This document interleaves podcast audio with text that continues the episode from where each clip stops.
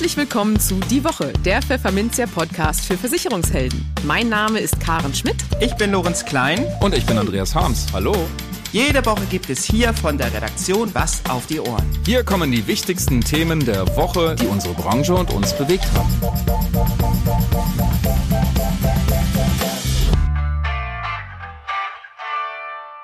Moin aus Hamburg und herzlich willkommen zu Folge 116 unseres Podcasts. Heute ist Freitag, der 9. Dezember 2022. Und diese Themen haben wir heute für Sie.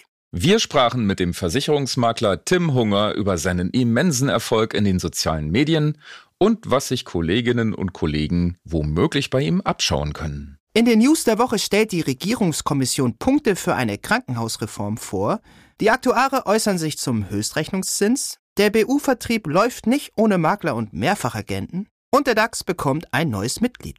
Und für unser Schwerpunktthema für den Monat Dezember, Rückblick, Ausblick, sprachen wir mit Norman Wirth, geschäftsführender Vorstand des Bundesverbands Finanzdienstleistung AFW, über die Frage, ob 2022 ein Jahr zum Vergessen war. Wir sprachen auch über all die Risiken und Nebenwirkungen aus Brüssel im Punkto Vermittlerregulierung und darüber, wie es mit der Reform der privaten Altersvorsorge hierzulande weitergehen könnte.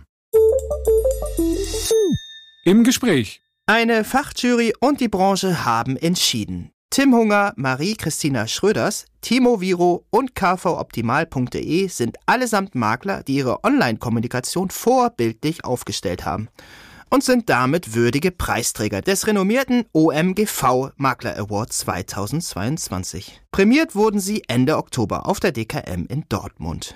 Tim Hunger, mit dem wir gleich sprechen, ist in den sozialen Medien als Mr. Finanzfakten unterwegs und dort überaus populär. Die OMGV Award Jury begründet ihre Preisvergabe dementsprechend so. Tim Hunger veröffentlicht auf TikTok und Instagram Kurzvideos zu Versicherungs- und Finanzthemen und schafft es so, zeitgemäß Wissen zu vermitteln.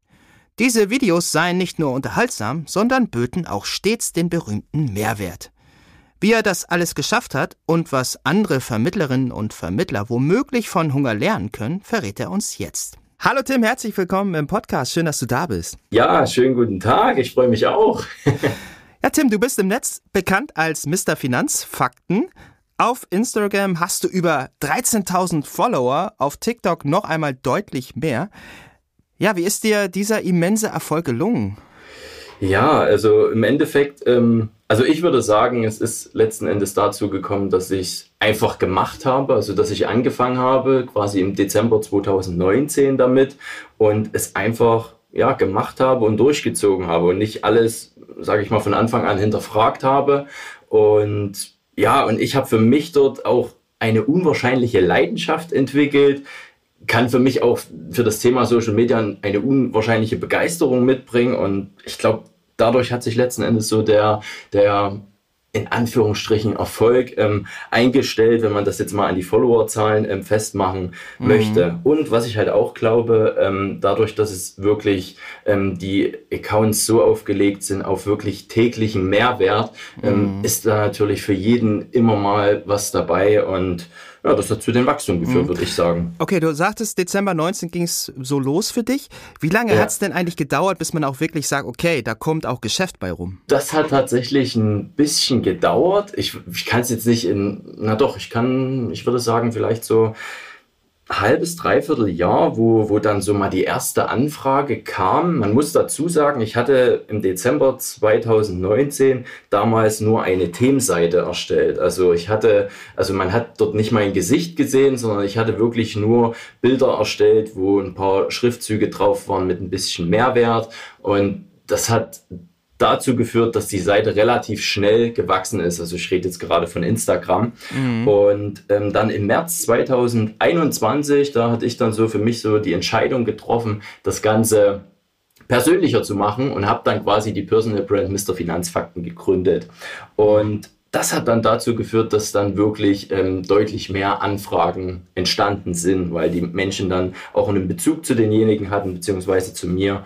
Und ja, genau. Mhm. Ist das ein Grundrezept, dass man eigentlich Personality sozusagen äh, mitbringen muss, um wirklich erfolgreich zu sein? Dass man eben nicht nur ähm, anonyme Videos, sage ich jetzt mal, fachliche Videos reinstellt, sondern eben auch was von mhm. sich mitteilt? Ja, also ich, ich bin 100% der Meinung, weil ich habe ja beide Seiten, sage ich mal, ähm, durchlebt mhm. und ähm, Menschen wollen Menschen sehen, die wollen Stories sehen, die wollen ja, die wollen mit Menschen reden und nicht mit irgendeinem, ich sag's jetzt mal so in Anführungsstrichen, mit irgendeinem Bot. Ähm, deswegen äh, bin ich zu 100% der Meinung, dass die Personality einfach dort im Vordergrund mhm. stehen sollte. Und du bringst ja einiges mit, also du bringst auch Stories mit.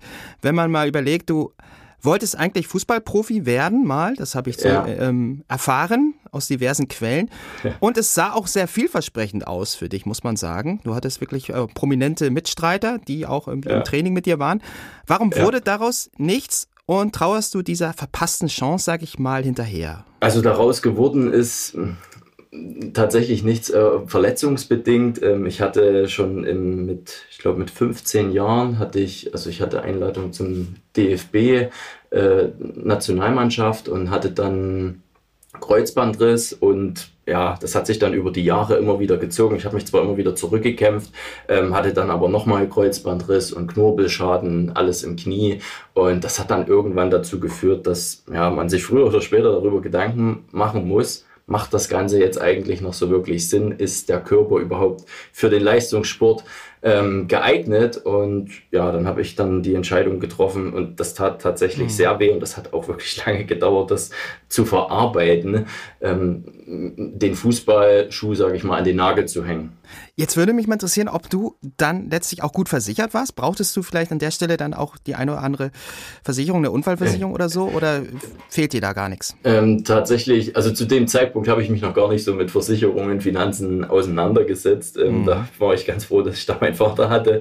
Ähm, ich war zu dem Zeitpunkt gut versichert. Ich hatte ähm, eine Unfallversicherung, die dort auch geleistet hat.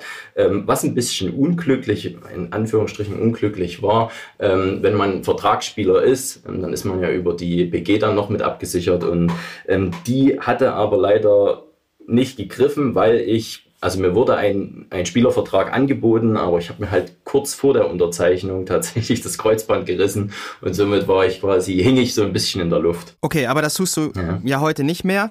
Ja. Und äh, viele Vermittler vielleicht schon eher, weil die sich äh, fragen, ja, wie mache ich denn weiter? Wie komme ich voran? Äh, muss ich ein hm. Social Media Profi sein, um letztlich auch in Zukunft erfolgreich zu sein?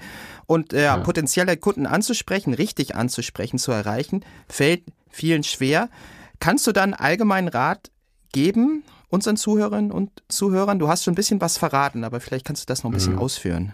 Also ich glaube, dass das Wichtigste ist, wenn man auf Social Media geht, dass man erstmal dafür für sich eine Begeisterung mitbringen muss, eine gewisse Leidenschaft und es muss einen Spaß machen. Das merkt man auch relativ schnell, würde ich einfach mal behaupten. Und dann, um, ich sag mal, die Generation zu erreichen, die man oder die Zielgruppe ähm, zu erreichen, die man dort ansprechen möchte, sollte man authentisch sein. Also man sollte sich nicht verstellen, sondern wirklich so sein, wie man tatsächlich ist und die Sprache auch der Zielgruppe beziehungsweise der jüngeren Generation, die man damit erreichen möchte, ähm, ja, mhm. auch sprechen. Mhm. Was ich noch sehr, sehr wichtig finde, tatsächlich ist auch mit den Leuten zu interagieren. Den, ja, die Menschen wollen Stories hören, die wollen Live-Beispiele sehen, das merke ich immer wieder. Also, dass man dort wirklich im, im täglichen Austausch auch mit den Leuten ist und. Schaffst du das denn ja, noch im Vermittleralltag, der ja auch stressig ja. ist? Machst ja, du das alles selbst? Ich mache das alles, ja. Die Frage bekomme ich sehr oft gestellt. Ja, ähm, ja ich mache das tatsächlich noch alles selbst, ja. Mhm. Okay, und wie viel Zeit muss man da so ungefähr investieren in deiner Stelle? Ah, das ist, ähm, also es, es, bringt schon ein bisschen Zeit mit. Ne? Also damit man mal so ein grobes Zeitfenster hat, wie lange dauert jetzt beispielsweise so ein, so ein Video zu drehen. Ähm, bei mir geht das mittlerweile relativ schnell. Das dauert mit Drehen, Schneiden maximal halbe Stunde. So, jetzt mhm. aber mit äh, Stories und so weiter und auch noch mit den Leuten zu interagieren. Also ich würde schon sagen, am Tag sollte man mindestens ein bis zwei Stunden dort ähm, mitbringen. Mhm. Wo hast du denn deine Einfälle her? Wie bekommst du die Ideen? Ach, das ist tatsächlich, ähm, also zum einen natürlich ähm, auf anderen Profilen hört, holt man sich immer wieder ähm, Inspirationen, ähm, aber was ich mir ja so als kleine Aufgabe, sage ich mal, mache, ist gerade in Kundengesprächen, ähm, bekommt man ja immer mal wieder Fragen gestellt und was für uns Vermittler irgendwo alltäglich ist, die Fragen zu beantworten, ist ja für den Laie beziehungsweise für den Interessenten oder Kunden überhaupt nicht alltäglich. Und das sind ja die Fragen, die die Leute letzten Endes für sich geklärt haben wollen. Und die schnappe ich mir dann meistens aus den Beratungen mit auf und baue die dann quasi oder baue darum dann äh, Content auf. Mhm. Last but not least die mhm. Frage, welche Fehler sollten Vermittlerinnen und Vermittler im Umgang mit Social Media vermeiden? Hast du da selber schon ja, ja. einige Fettnäppchen gehabt, in die du reingetreten bist? Was ich für mich halt, oder was ich halt auch immer wieder festgestellt habe, dass viele quasi mich kopieren wollten, ähm, gedacht haben, mhm. Mensch, das, mhm. was der Tim macht, das möchte ich auch so machen. Und es hat dann irgendwo ein, zwei Wochen haben die Leute durchgehalten und dann hat es nicht funktioniert, weil sie festgestellt haben, es ist mit Arbeit verbunden. Ähm, ich glaube, die größten Fehler, die man machen kann, ist wirklich erstmal nur die Dollarscheine zu sehen und zu denken, ich gewinne darüber Kunden. Also das sollte nicht äh, an allererster Stelle stehen, sondern aus meiner Sicht ist es der, der Mehrwert, dass man wirklich den Menschen dort ähm, auch wirklich Mehrwert mitgibt und der Rest passiert dann von alleine. Außerdem finde ich es wichtig, nicht die Dienstleistung komplett in den Vordergrund zu stellen. Also ich sehe auch viele Profile, die wirklich permanent darüber reden, mhm. äh, wie die Beratung abläuft und was auch immer, aber wirklich ohne Mehrwert. Und das ist, wie ich finde, eigentlich so das Wichtigste, dass man wirklich den, den Menschen dort Mehrwert mitbringt. Und ganz, ganz wichtig, Social Media ist kein Sprint, es ist ein Marathon. Also man darf dort am Anfang keine großen Sprünge erwarten. Man mhm. muss wirklich dort ja langfristig denken und ja, das Ganze wirklich ähm, auf eine längere Sicht für mhm. sich sehen und nicht erwarten, dass dort innerhalb von wenigen Wochen dort ähm, mhm. sonst wie viele Kunden anfragen. Vor allen Dingen nichts erzwingen wollen, ne? Das ist, glaube ich, Richtig. auch eine gewisse Lockerheit äh, an den Tag legen, nicht zu verkrampft da vorgehen. Jetzt ja. würde ich zum Abschluss doch nochmal fragen wollen, ob du was von der Gesamtmengelage äh, spürst, dass die Menschen vielleicht zurückhaltender sind, sagen, ne, ist lieb von dir, aber ich möchte jetzt eigentlich im Moment nichts zu dem Thema hören, zu, zum Thema Absicherung, weil ich Geldsorgen habe? Oder kommen die Leute sowieso von sich mhm. aus schon zu dir und bitten dich um ein Gespräch? Wie läuft das ab? Ja, also ich äh, schreibe nie jemand irgendwie aktiv an oder also das passiert nicht bei mir. Die keine Kaltakquise. Keine Kaltakquise. Kaltakquise also, ist kalter Kaffee, hat mal ein äh, Coach gesagt. Ja. Okay, das habe ich noch nicht gehört, ja. Ähm, nein, tatsächlich ähm, ist mittlerweile so ein Sog entstanden, dass sich die Leute automatisch ähm, bei mir zu Beratungen eintragen ähm, oder anfragen, ob das jetzt über Instagram Nachrichten ist oder über meine Webseite, wo man einen Termin buchen kann.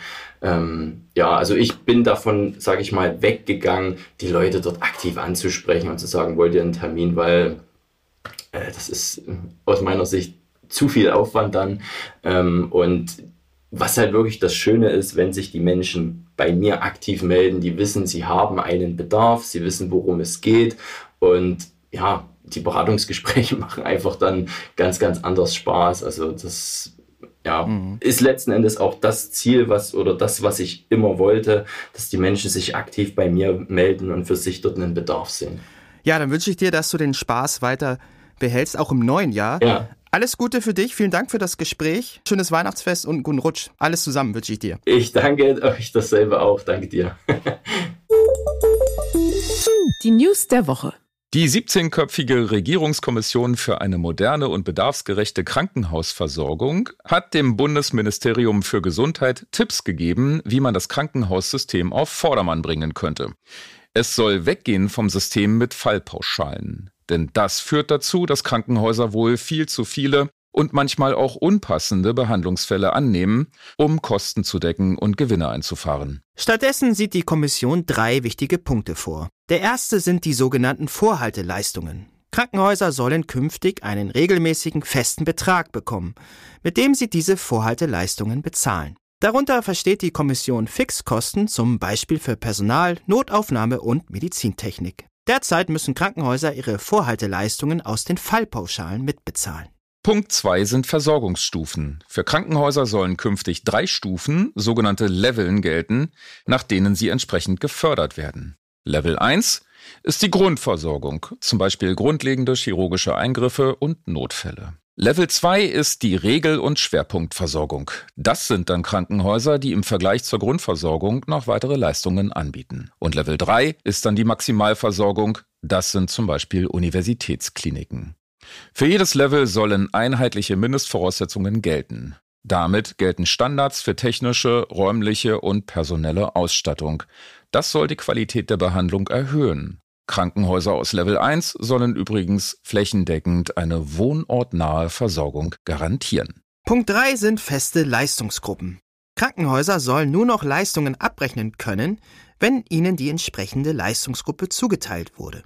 Um das zu erreichen, müssen sie genau festgelegte Voraussetzungen in Bezug auf Technik und Personal erfüllen.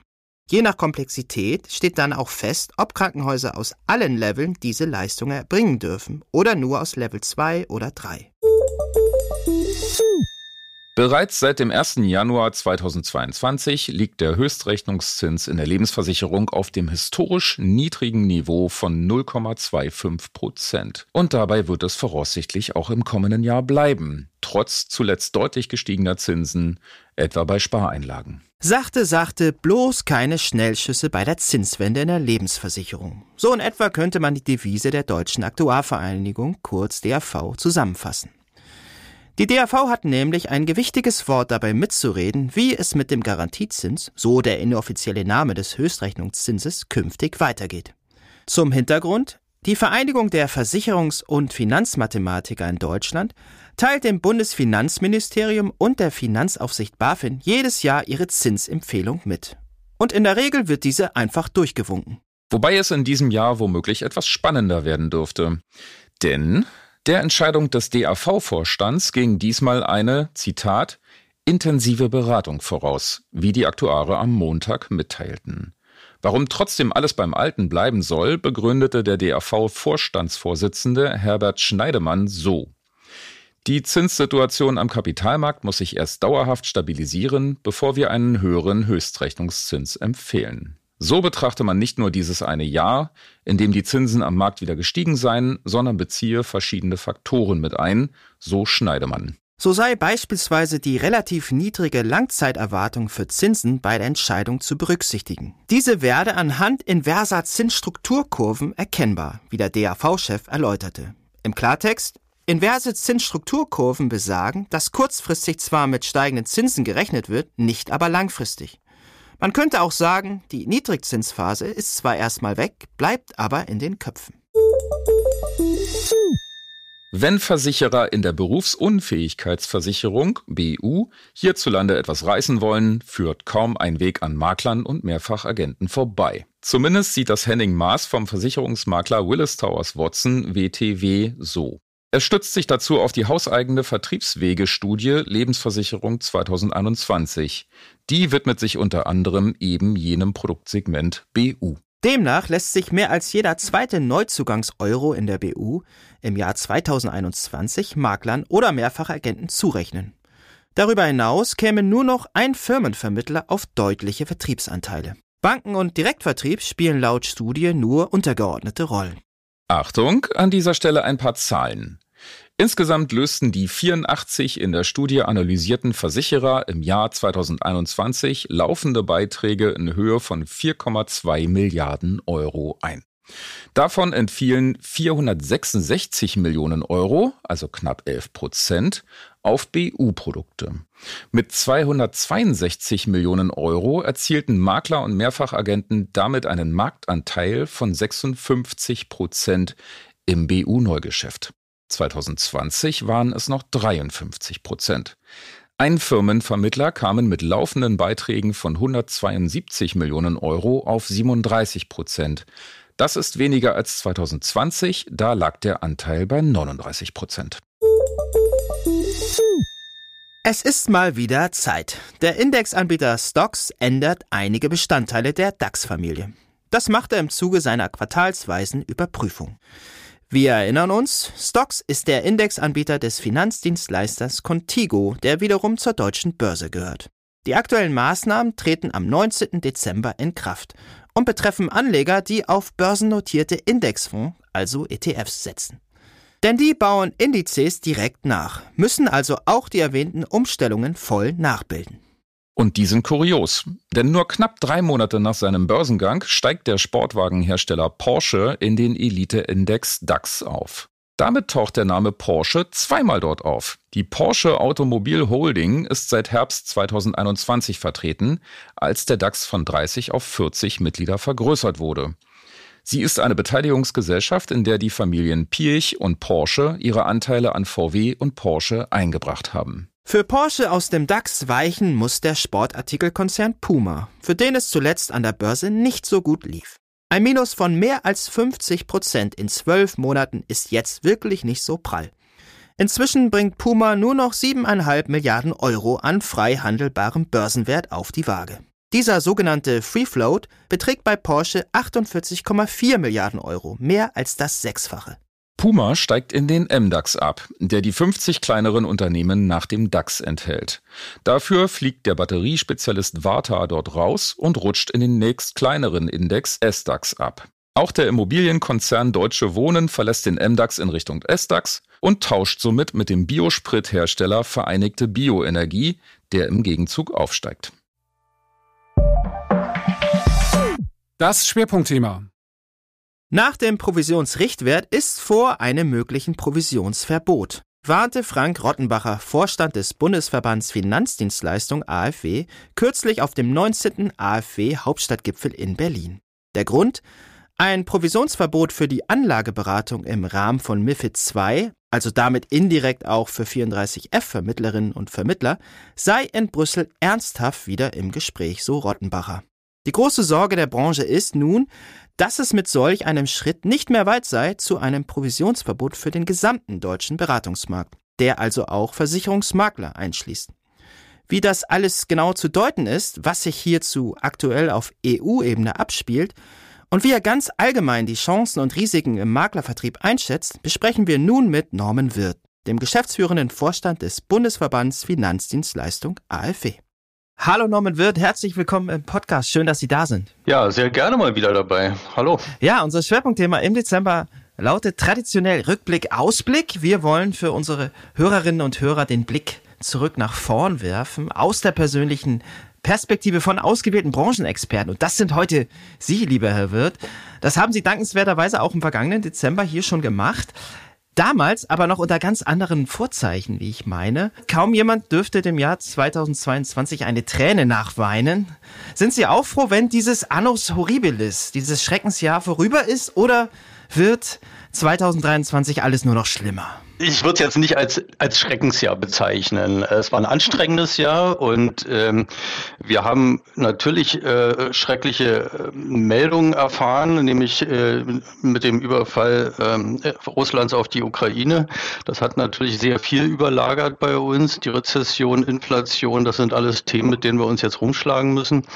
Aber wir haben natürlich auch gute, äh, gute äh, Momente gehabt und äh, Nachrichten gehabt. Also wir haben, wenn ich jetzt mal mal gleich in die Branche reinschaue, wir haben Corona quasi hinter uns gebracht ohne nennenswerten Umsatzeinbruch, zumindest bei den ähm, Vermittlerinnen und Vermittlern und Unternehmen, die wir vertreten als AfW. Also mhm. Also gerade bei den Unabhängigen konnte man nicht feststellen, dass es, dass Corona etwas äh, sich negativ ausgewirkt hat. Im Gegenteil, offen gestanden, es zeigte sich, dass der Beratungsbedarf dadurch größer geworden ist, dass sich die Bürger auch ihrer Verletzlichkeit bewusst geworden sind und eben auch geschaut haben, wie sie Vorsorge treffen. Auch im Kapitalanlagebereich war Corona für manche dann doch eine Chance.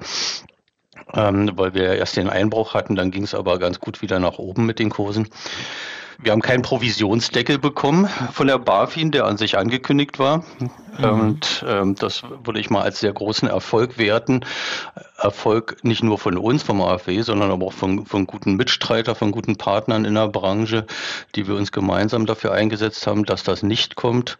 Können wir vielleicht noch ein bisschen ausführlicher dazu kommen. Mhm, Und genau. wir haben eine DKM zum Beispiel gehabt, die mit Erfolg zurück ist, auch was Positives. Also es gab schon positive Meldungen, das muss man mhm. klar sagen. Ja, da haben Sie meine Frage eigentlich auch schon vorweggenommen, nämlich die zweite, wonach ich eigentlich äh, ja wissen wollte, ob denn 2022 auch Gutes, äh, ob da auch was Gutes für Sie dabei war, für die Branche insgesamt. Das haben Sie jetzt ja wunderbar auch schon referiert. Ja, und dann würde ich gern überleiten zum Hauptstadtgipfel, der ja traditionell vom AfW äh, durchgeführt wird. Ende November war es, meines Wissens. Ja. Der ja. 19. schon, immerhin. Und ja, ja Wahnsinn, viele ne? Entscheider, ja, viele Entscheider, also die Branche lebt, muss man sagen. Also sie hat eine Zähigkeit, eine Beständigkeit, die ja wirklich zu begrüßen ist, muss man sagen. Und das Ganze nannte sich zumindest war das die Überschrift der Pressemitteilung, die sie zu diesem Anlass herausgegeben hatten, mit vereinten Kräften gegen ein drohendes Provisions Verbot. Und Sie haben die Branche eben schon gelobt, dass man da irgendwie zusammensteht. Ja, reichen die vereinten Kräfte denn überhaupt aus, um das wirklich zu verhindern, was eben jetzt aus Brüssel da droht? Das ist ähm, eine gute Frage. Ich fange mal ein bisschen, ähm, gehe mal wieder einen Schritt zurück nochmal zum mhm. Hauptstadtgipfel äh, selbst erstmal. Ja, der neue, das war der 19., den wir jetzt hier in Berlin haben stattfinden lassen. Und ähm, wir haben, ich glaube, wir hatten diesmal eine Rekordbeteiligung. Wir hatten jedenfalls über 60 Teilnehmerinnen und Teilnehmer dabei aus, äh, aus der Führungsebene von, äh, also Geschäftsführer oder Vorstände, Vorständinnen aus ähm, hauptsächlich Fördermitgliedsunternehmen des AfW, von Pools, von Versicherern und äh, Initiatoren und so weiter. Also da waren einige auch aus dem Sachwertbereich. Und ähm, das war, war schon ein, ein, eine tolle Veranstaltung, muss ich sagen. Wir hatten ja Politikerinnen und Politiker auch dort. Können wir gleich nochmal zu den Namen kommen. Insgesamt ähm, überschattete das, was wir aus Brüssel aktuell hören in Bezug auf ein drohendes Provisionsverbot schon die sonstigen Themen. Wir haben andere Themen gehabt, auch die dort gesetzt waren inhaltlich. Es ging vor allem auch darum, wo stehen wir in Bezug auf die Umsetzung der Themen, die die Branche betreffen, die im Koalitionsvertrag verankert sind. Aber da ist ja nichts drin zum Provisionsdeckel oder Provisionsverbot. Das ist ja explizit nicht drin. Da können wir uns immer noch sehr bei der FDP bedanken, die da sehr äh, deutlich rote Linien gezogen hatte in den Koalitionsverhandlungen. Nur jetzt ähm, dringt es aus Brüssel in unsere Richtung, ähm, dass doch da in Bezug auf ähm, Änderungen oder auf die Überarbeitung von MIFID II, dass dort wieder laut nachgedacht wird über ein Provisionsverbot. Einerseits ähm, wird das in der Kommission, in der Europäischen Kommission diskutiert, zuständig dort die Kommissarin McGuinness und ähm, da wird wohl geprüft, wie man mit einem Provisionsverbot möglicherweise umgehen könnte. Und zum mhm. anderen konnte man jetzt auch gerade wieder lesen, ähm, dass sogar auch von der ESMA die ähm, Frau Verena Ross, die dort an der Spitze steht, die ESMA ist die Europäische Wertpapier- und Marktaufsichtsbehörde, äh, dass auch dort über ein Provisionsverbot weiter laut nachgedacht wird. Also äh, sie sagte, die Frage nach einem möglichen generellen Provisionsverbot ähm, wird weiterhin diskutiert. Das ist schon äh, das ist nicht gut, sagen wir es mal so. Mhm, das heißt noch nicht, es kommt.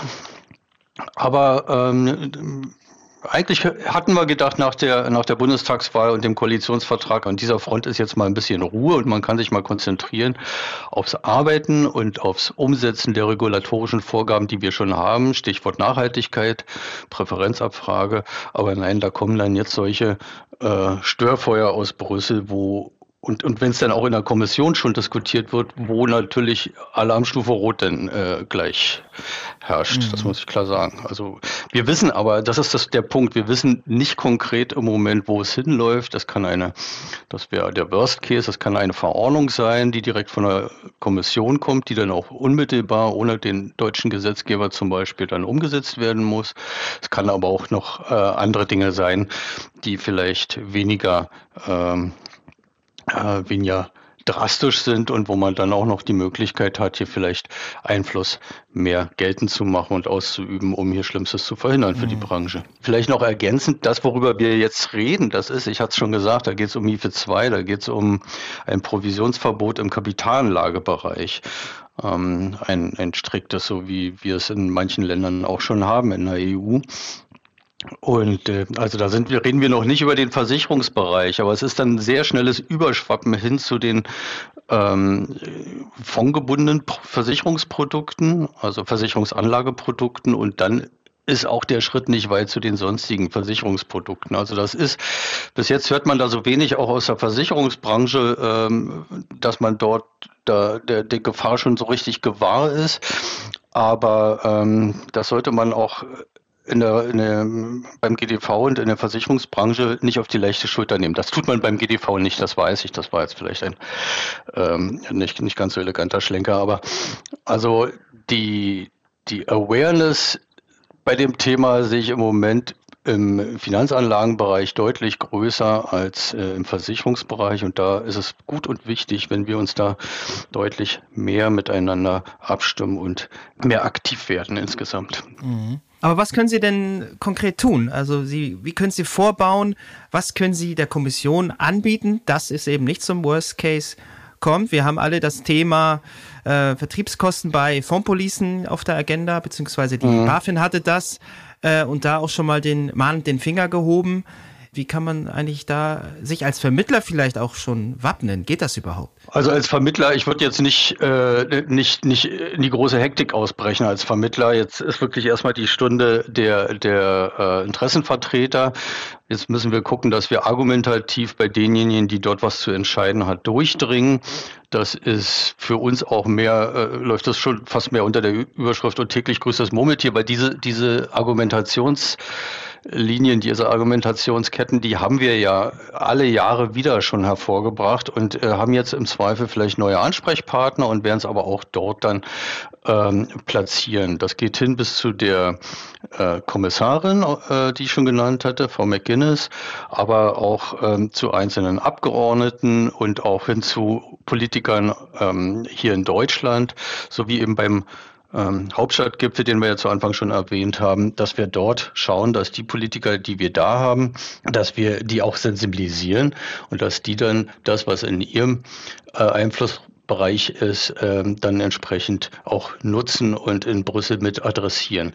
Und mhm. da ist so jemand wie zum Beispiel der ähm, Dr. Florian Tonka, parlamentarischer Staatssekretär im Finanzministerium, den wir bei uns hatten, ähm, natürlich ein sehr wichtiger Ansprechpartner, ähm, weil er ja da dann auch ähm, bei den einen oder anderen Themen dann die Bundesregierung mit vertritt.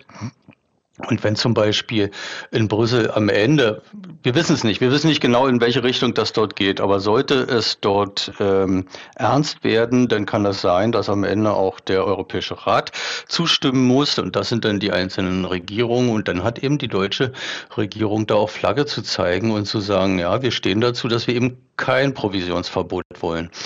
Mhm. Ähm, das ist ja eine, ja, eine klare Ansage Grünen, gewesen. Ja. Die müssen sich also einig, äh, weiterhin einig sein, weil sie haben sich ja auch einig darin gezeigt, dass es nicht in den Koalitionsvertrag reinkommt. Aber ja, das Stichwort Grüne ist hier äh, an der Stelle leider richtig platziert, denn die Grünen wollen ein Provisionsverbot. Das ist, äh, das ist bekannt. War das auch der Grund, warum die Grünen letztlich nicht teilgenommen haben an dem Hauptstadtgipfel? Die fehlten so ein bisschen Nein. in der Aus Auflistung. Nein, das oder? war das war das war nicht ein Grund und ähm, wir haben auch äh, wir haben gute Ansprechpartner bei den Grünen. Das ist äh, hier war einfach unsere Agenda schon voll, muss ich klar sagen. Da zum Schluss dann Herr Dr. Tonka, worüber wir uns wirklich sehr gefreut haben, zu, dann relativ kurzfristig noch zugesagt haben, haben wir dann kein Mitglied der Grünen Fraktion eingeladen. Hatten wir aber zum Beispiel beim letzten ähm, Hauptstadtgipfel waren die Grünen auch vertreten und nicht nur einmal. Wir hatten die mhm. wirklich häufig schon da. Und die sind für uns auch, auch wichtige und gute Ansprechpartner. Und wenn es nur Sparringspartner sind ähm, in der Argumentation beim letzten Hauptstadtgipfel, da waren wir eher angetan von ihm, weil er eben auch nie so drastisch ähm, gegen äh, die Interessen der Branche da sich äh, positioniert hat. Aber wir wissen, da gibt es natürlich auch noch andere Personen bei den Grünen, zum Beispiel Sven Giegold, äh, den, den ich fachlich sehr schätze, der aber ähm, sehr, sehr gegen ähm, die Branche und die äh, Interessen der Vermittlerinnen und Vermittler äh, positioniert ist, muss ich sagen. Ja, er steckt tief drin in, in den ganzen Themen, aber äh, leider nicht ähm, in unserem Interesse. Ja, das ist bei Dr. Carsten Brotesser anders von der CDU. Ja. Da sind Sie ja sicherlich durchaus angetan, was er bisher für die Branche geleistet hat. Der war Absolut. nun auch zu Gast. Allerdings, ähm, ja, auf verlorenem Posten ist vielleicht ein bisschen hart gesagt, aber in der Opposition kann man natürlich nicht so stark gestalten, ähm, wie man das in der Großen Koalition konnte. Wie schätzen Sie seine Lage, seine Position ein? Ähm, also erstmal äh, er ist für uns einer der, der äh, wichtigsten und besten Ansprechpartner in der Politik. Das ist unabhängig davon, ob er jetzt ausnahmsweise mal in der Opposition ist oder wie vorher mit in der Regierungsverantwortung mit der CDU, CSU. Ähm, er ist ein absoluter Kenner unserer Themen. Also den kann man wahrscheinlich auch nach so einem der würde einem sofort sämtliche äh, Argumentationsketten äh, runterbeten. Er ist wirklich ähm, ganz, ganz tief drin und sachlich, fachlich, unideologisch ähm, unterwegs. Und selbstverständlich wird auch noch darauf gehört, was er sagt, auch von den Regierungsparteien. Das ist ja nicht so, dass die sich überhaupt nicht miteinander unterhalten, dass man nicht auch Argumente austauscht. Und der ist im Finanzausschuss und auch dort hat er natürlich was zu sagen. Insofern ist es extrem wichtig, auch mit ihm weiter im Gespräch zu bleiben. Und wir wissen ja auch nicht, wie die nächste Wahl mal ausgeht. Mhm. Okay, aber er ist ja nun auch ein erklärter Riester-Freund. Und ja. da darf man jetzt wirklich gespannt sein, ob es tatsächlich noch zu einer Reform dieser geförderten Altersvorsorge kommt. Es gibt eine Fokusgruppe Altersvorsorge, die jetzt gegründet werden soll. Ja. Ähm, federführend ist da das Bundesfinanzministerium. Herr Tonka, den haben Sie auch angesprochen, der wird da ähm, stark sich involvieren wohl, wie es aussieht. Ja, was erwarten Sie sich denn von dieser Fokusgruppe? Man hat jetzt schon so viele Kommissionen und entsprechende Gremien auch schon gehört und es ist nie der große Wurf äh, letztlich geworden. Ist es nun an der Zeit, dass die Koalition liefert und äh, beziehungsweise die, äh, die Ampel liefert und dann tatsächlich äh, was herauskommt, wo auch vielleicht der Vermittler noch Platz findet? Wie schätzen Sie das ein? Ja, gut, sehr gute Fragen. Das ist, das ist wirklich schwierig einzuschätzen. Also zum einen erst noch mal kurz zu Riester. Das ist sicherlich auch ein Thema in der Fokusgruppe. Ähm, da hat nicht nur Dr. Brotesser eine klare Meinung zu, sondern auch seitens der FDP haben wir da jetzt ähm, schon etwas deutlicher gehört. Ja, man wird sich, will sich des Themas annehmen. Ja, und das ist natürlich auch eine Forderung, die wir schon lange, aber nicht nur wir, sondern fast die gesamte Branche lange hat. Äh, Riester muss wieder raus aus der Schmuddel Ecke und, und muss reformiert werden. Die Reformideen sind ja alle schon, schon seit Jahren bekannt. Ähm, man muss es nur einfach mal anpacken. Ne? Das ist also Entbürokratisierung des Zulageverfahrens und weg mit den, ähm, mit den Garantien. Das wären schon die entscheidenden Punkte wahrscheinlich. Und ob sie es dann umbenennen von Riester in, was weiß ich, in, in irgendeinen anderen Namen nehmen, das ist ja dann auch egal. Hauptsache es tut sich dort was. Ansonsten bin ich, bin ich ganz offen, nicht allzu optimistisch, was jetzt so das ähm, Ergebnis dieser Fokusgruppe betreffen wird. Ich sag mal, die wird jetzt gerade demnächst ausgerufen oder wahrscheinlich, wenn es gesendet wird, ist es schon bekannt, wer da alles drin ist und äh, die sollen Herr dann Giegold bis zum ja Sommer, auch zum Beispiel. Ja, ja, ja, ja, ja das ist klar, da gehe ich von aus. Mhm. Und die sollen dann aber bis bis zum nächsten Sommer was liefern. Ja, dann haben wir schon die die Hälfte der Legislaturperiode rum und wir reden hier über über denke ich, über große Reformen, die anstehen, die anstehen müssen. Ne? Wenn ich mir anschaue, dass wir, wenn wir auch nur auf die erste Säule gucken, soweit es die betrifft, ist es doch mit der, mit der koalitionsvertraglich vereinbarten dreifachen Haltelinie, also Rentenniveau 48 Prozent, Beitragssatz nicht über 20 Prozent, Renteneintrittsalter bleibt bei 67, da kann ja sich schwerlich was bewegen. Also ich, ich bin da, bin da wirklich skeptisch, ob wir da irgendeinen Fortschritt sehen werden und äh, was unser, unser kommendes Boomer-Problem lösen wird. Das kann ich mir nicht vorstellen. Im Moment sind wir dabei, dass der äh, insbesondere aktienbasierte Staatsfonds, also zur Stützung der ersten Säule, ähm, der ist jetzt ja beschlossen, soll kommen, mit 10 Milliarden erstmal nächstes Jahr äh, im Haushalt eingestellt.